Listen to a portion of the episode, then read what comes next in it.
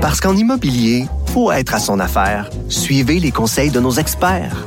Via Capital, les courtiers immobiliers qu'on aime référer. Bonne écoute. Pendant que votre attention est centrée sur vos urgences du matin, vos réunions d'affaires du midi, votre retour à la maison ou votre emploi du soir, celle de Desjardins Entreprises est centrée sur plus de 400 000 entreprises à toute heure du jour. Grâce à notre connaissance des secteurs d'activité et à notre accompagnement spécialisé, nous aidons les entrepreneurs à relever chaque défi pour qu'ils puissent rester centrés sur ce qui compte, le développement de leur entreprise.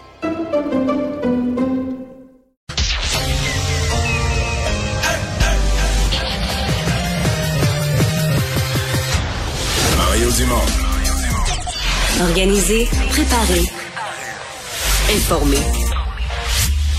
Les vrais enjeux, les vraies questions. Mario Dumont. Les affaires publiques n'ont plus cette lui. Cube, Cube Radio. Bonjour tout le monde, bon début de semaine. Euh, bienvenue à Cube Radio. Deux heures pour vous accompagner, vous raconter cette journée en actualité. Et c'est Alexandre Moranville-Ouellette qui va être là pour les deux prochaines semaines à l'actualité. Salut Alex. Salut Mario. Et on devrait savoir euh, dans la prochaine demi-heure si Boris Johnson va recevoir la fessée pour ses parties interdits. Oui, puis cette fois-ci, la fessée, ça pourrait se traduire en démission pure et simple de son poste de premier ministre euh, du Royaume-Uni quand Parce même. que là, à l'heure où on se parle, les votes sont rentrés. Là. Ces députés, ministres, les gens de son parti, c'est dans son propre parti que ça se passe. Là. Oui. Ils ont voté. Oui, ils ont voté et donc on va attendre les résultats. Là, on dit que 16 heures à notre heure, on devrait avoir plus de détails. On rappellera là, que ça survient des mois après le scandale du Partygate où Boris Johnson, en plein confinement imposé à ses citoyens, aurait fait des fêtes au 10 Downing Street, Il officielle. faut, faut donner le crédit pour l'organisation des fêtes, là, des vins, fromages. Chacun amenait ses bouteilles de vin. Euh, je veux dire, euh, je l'ai- pas sûr qu'à toutes les époques, au 10, à à l'époque de Margaret Thatcher, ça brassait moins au 10 Downing Street. Là. Surtout, ils avaient peut-être le droit, eux, d'en faire, Ouais, contrairement à ouais, pendant que le reste du pays était en confinement. Donc, on va vous donner les résultats en direct et tout de suite, on rejoint l'équipe de 100% Nouvelles. 15h30 minutes, Mario est avec nous depuis les studios de Cube Radio. Mario, dernière semaine de travaux à l'Assemblée nationale. J'imagine que c'est très important cette année élec- d'élection là, pour que tous les partis vont vouloir terminer la session en beauté. Ouais, et en force, et en force parce que il y a, y a trois semaines, il y a deux trois semaines, on surveillait là, des projets de loi sensibles. Puis sincèrement, c'est un peu moins ça. Les gros morceaux, les grosses pièces législatives, ça s'est tassé. Euh, donc on, on sent bon, la réforme du droit de la famille qui est à l'écran, il y, y a un morceau, il y a un pan de la loi qui a été enlevé.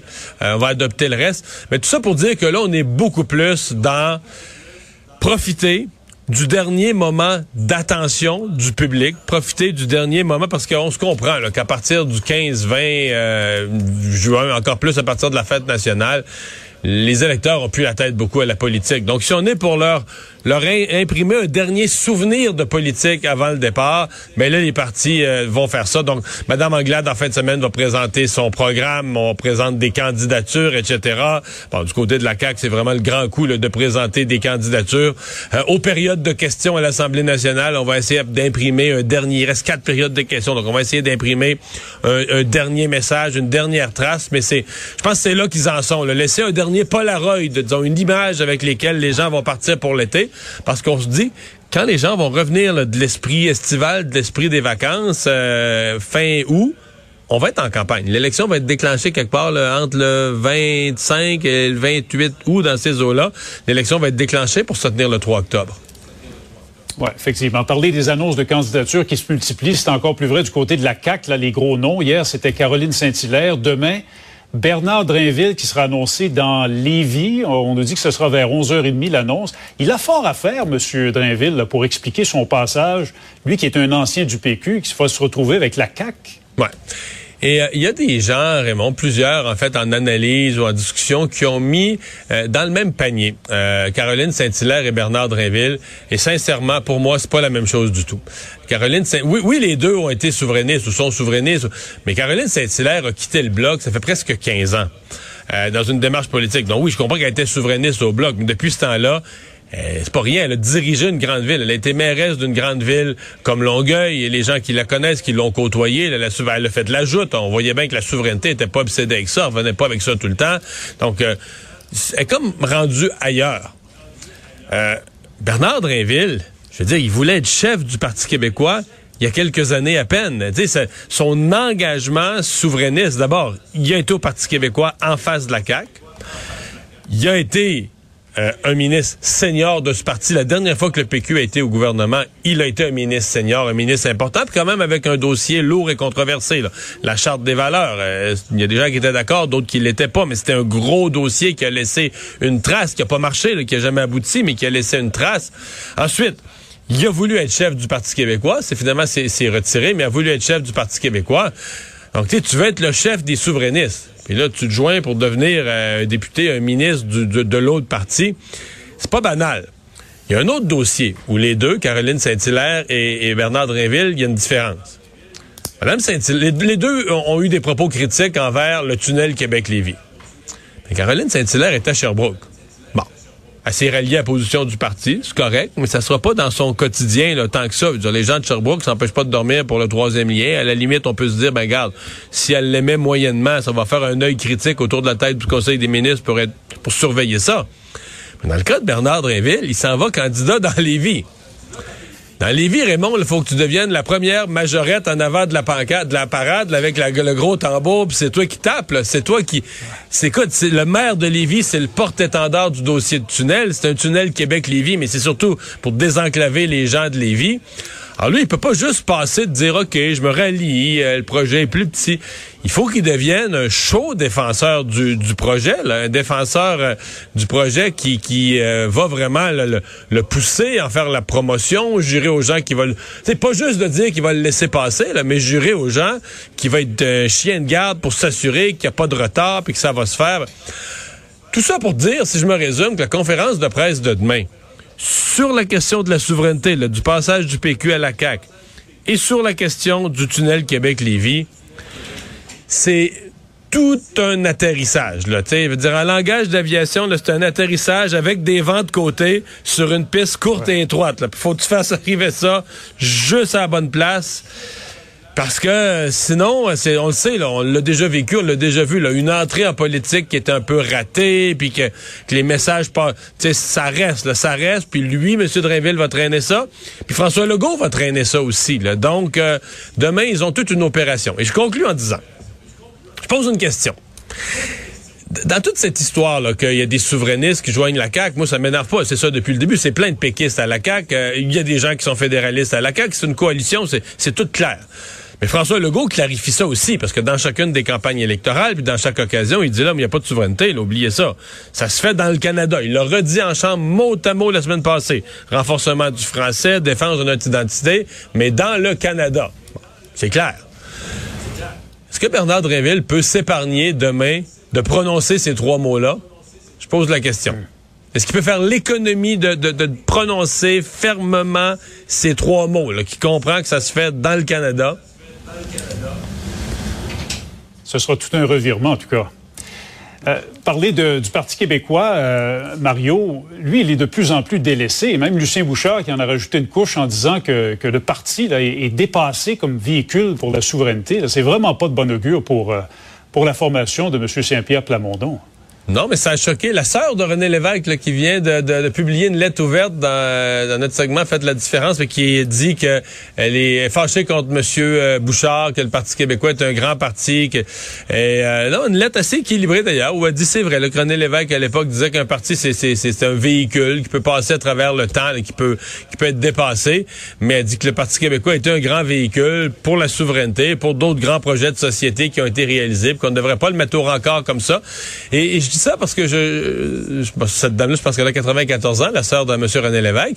Mais euh, euh, je pense qu'il y aura d'autres voix quand même. Le Parti québécois a des euh, a des alliés dans la société. Le Parti québécois a un historique.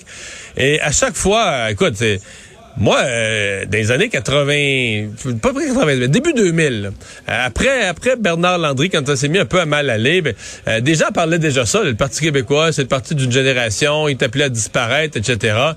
Et à chaque fois, là, il y avait, il y avait comme un feu qui couvait. Alors moi, je m'attends à ce qu'il y ait des gens.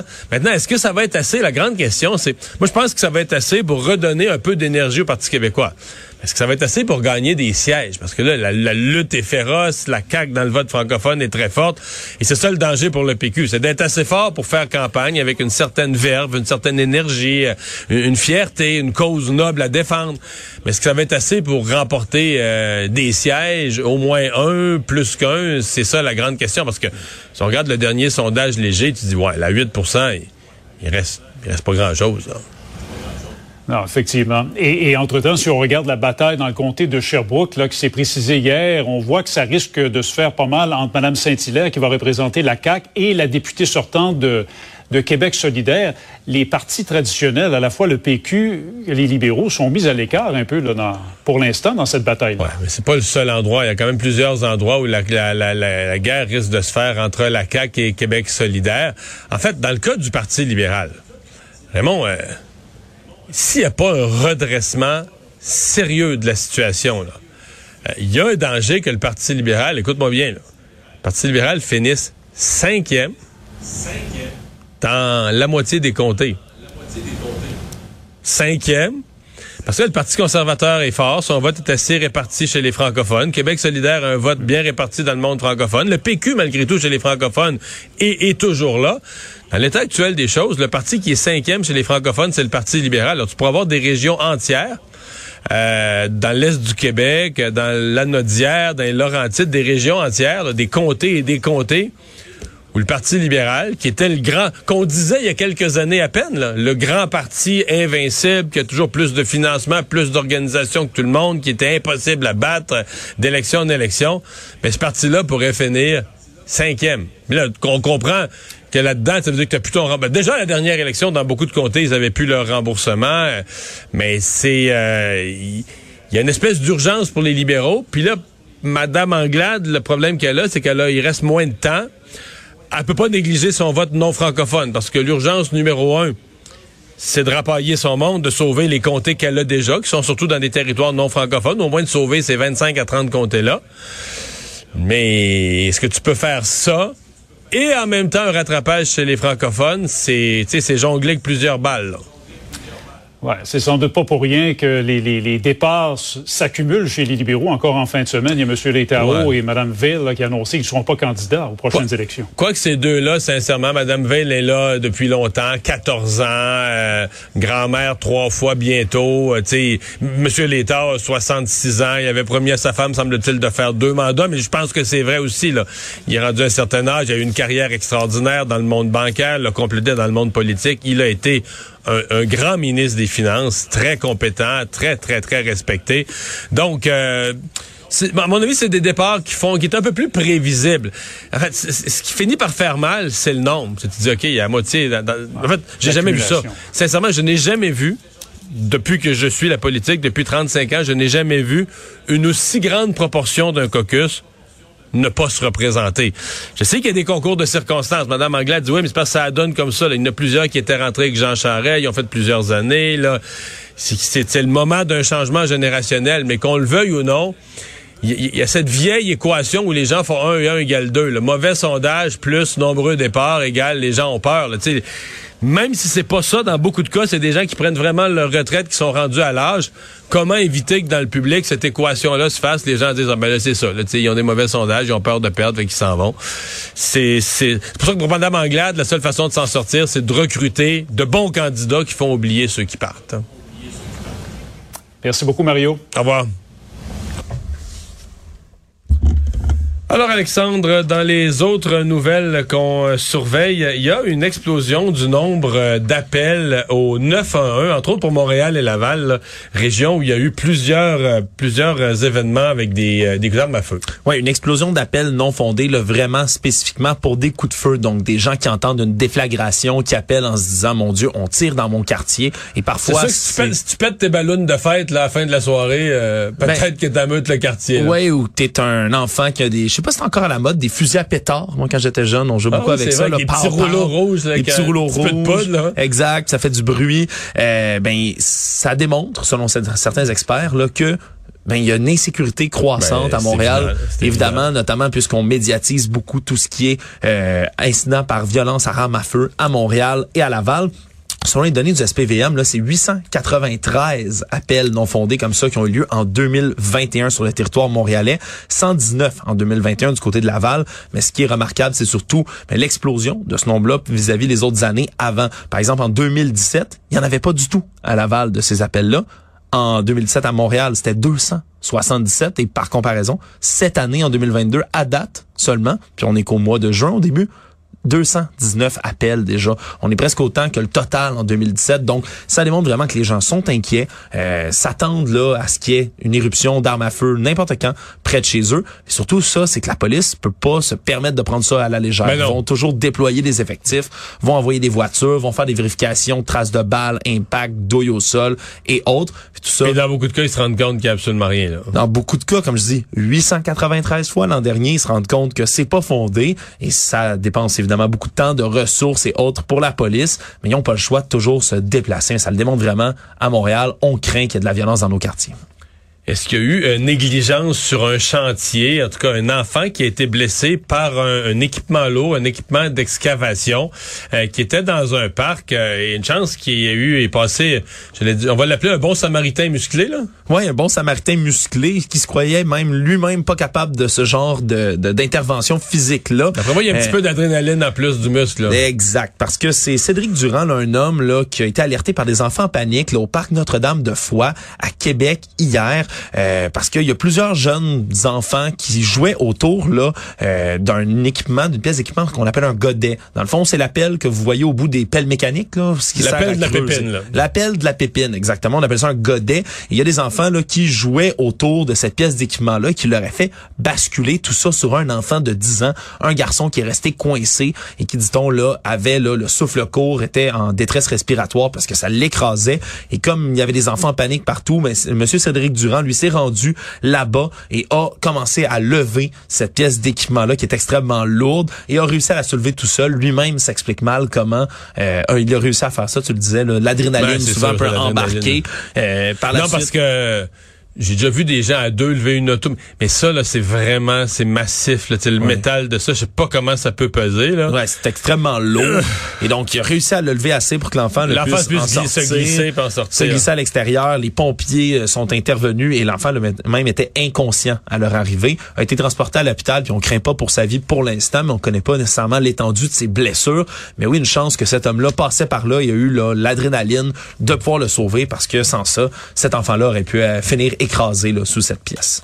Alexandre, il y a des groupes environnementaux qui ont eu une idée, mais il me semble quand, quand on parle d'environnement, toutes les idées deviennent la première nouvelle, de faire un débat sur l'environnement.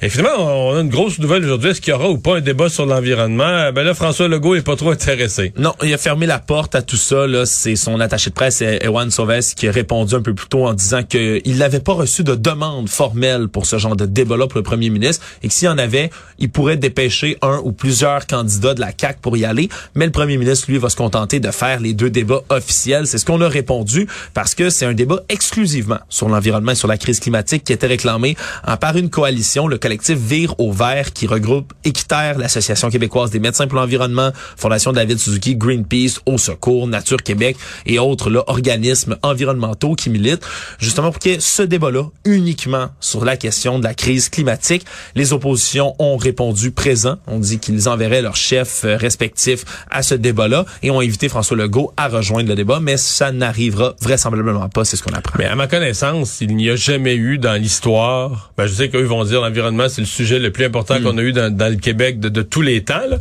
mais j'ai pas de souvenir qu'il n'y a jamais eu un débat des chefs thématique. Je peux me tromper, là, mais j'ai aucun souvenir qu'il y ait déjà eu une de même dans des périodes de crise de la, de la santé ou de n'importe quoi, t'as des débats de candidats. Tu peux avoir un débat des chefs, on va donner une grande importance à un sujet dans les deux heures de temps dans la répartition du temps. Par exemple, la pandémie dans les Exactement. dernières élections. Mais j'ai pas souvenir qu'on ait fait sur tout thème que ce soit là un, un débat des chefs spécifiques. Remarque, c'est- au fédéral, ils ont souvent, en tout début de campagne, organisé par le Globe and Mail avec un organisme que j'oublie, ils font un débat sur les affaires internationales. Compte tenu que c'est un- le Canada, les affaires internationales, c'est important. Euh, aux États-Unis aussi, ils font un, ils font un débat. C'est pas nécessairement exclu, mais là, disons que, je sais pas, ça arrivait un peu de nulle part aujourd'hui, ce, ce débat sur l'environnement. Ça arrive un peu tard, peut-être là à l'approche des élections, peut-être qu'on n'a pas, euh, on n'a pas Bon. le bilan qu'on souhaiterait ou autre, mais euh, disons, c'est pour l'instant la porte est fermée. On verra, euh, on verra s'il y aura un débat avec d'autres candidats que M. Legault. Merci.